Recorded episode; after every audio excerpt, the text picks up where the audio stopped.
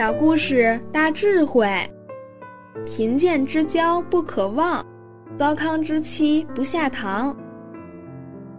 东汉光武帝时代，有个大臣叫宋弘，他非常有德行，在国家做司空，是个很大的官职。当时，光武帝的姐姐胡杨公主的先生去世了。她独自在家寡居。胡杨公主跟光武帝在谈话中，透露出有意要嫁给宋弘，因为她觉得宋弘非常有德行。一般王亲贵戚下嫁给下属官员，这个官员马上就变成皇亲国戚，而且又是皇上的姐夫。那是很荣耀的。光武帝就跟宋弘探听口气，看他愿不愿意把原配放下，娶他姐姐。一般人都是希望能够攀到这门亲事，宋弘则不然。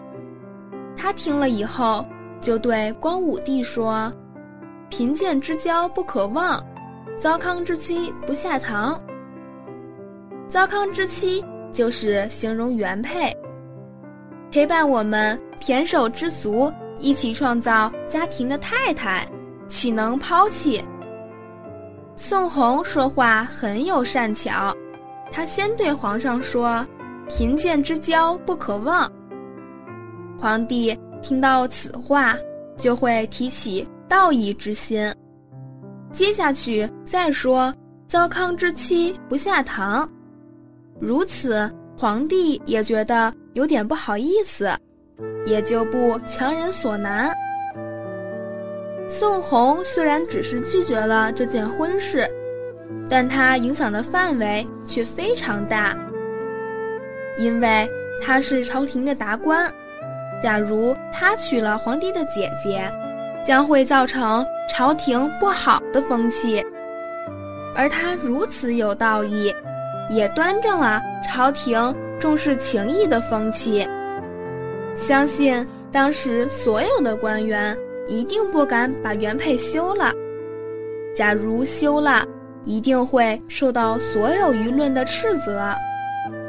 确实，读书人所做的每件事，都要为国家社会负责。这些风范都是无量功德。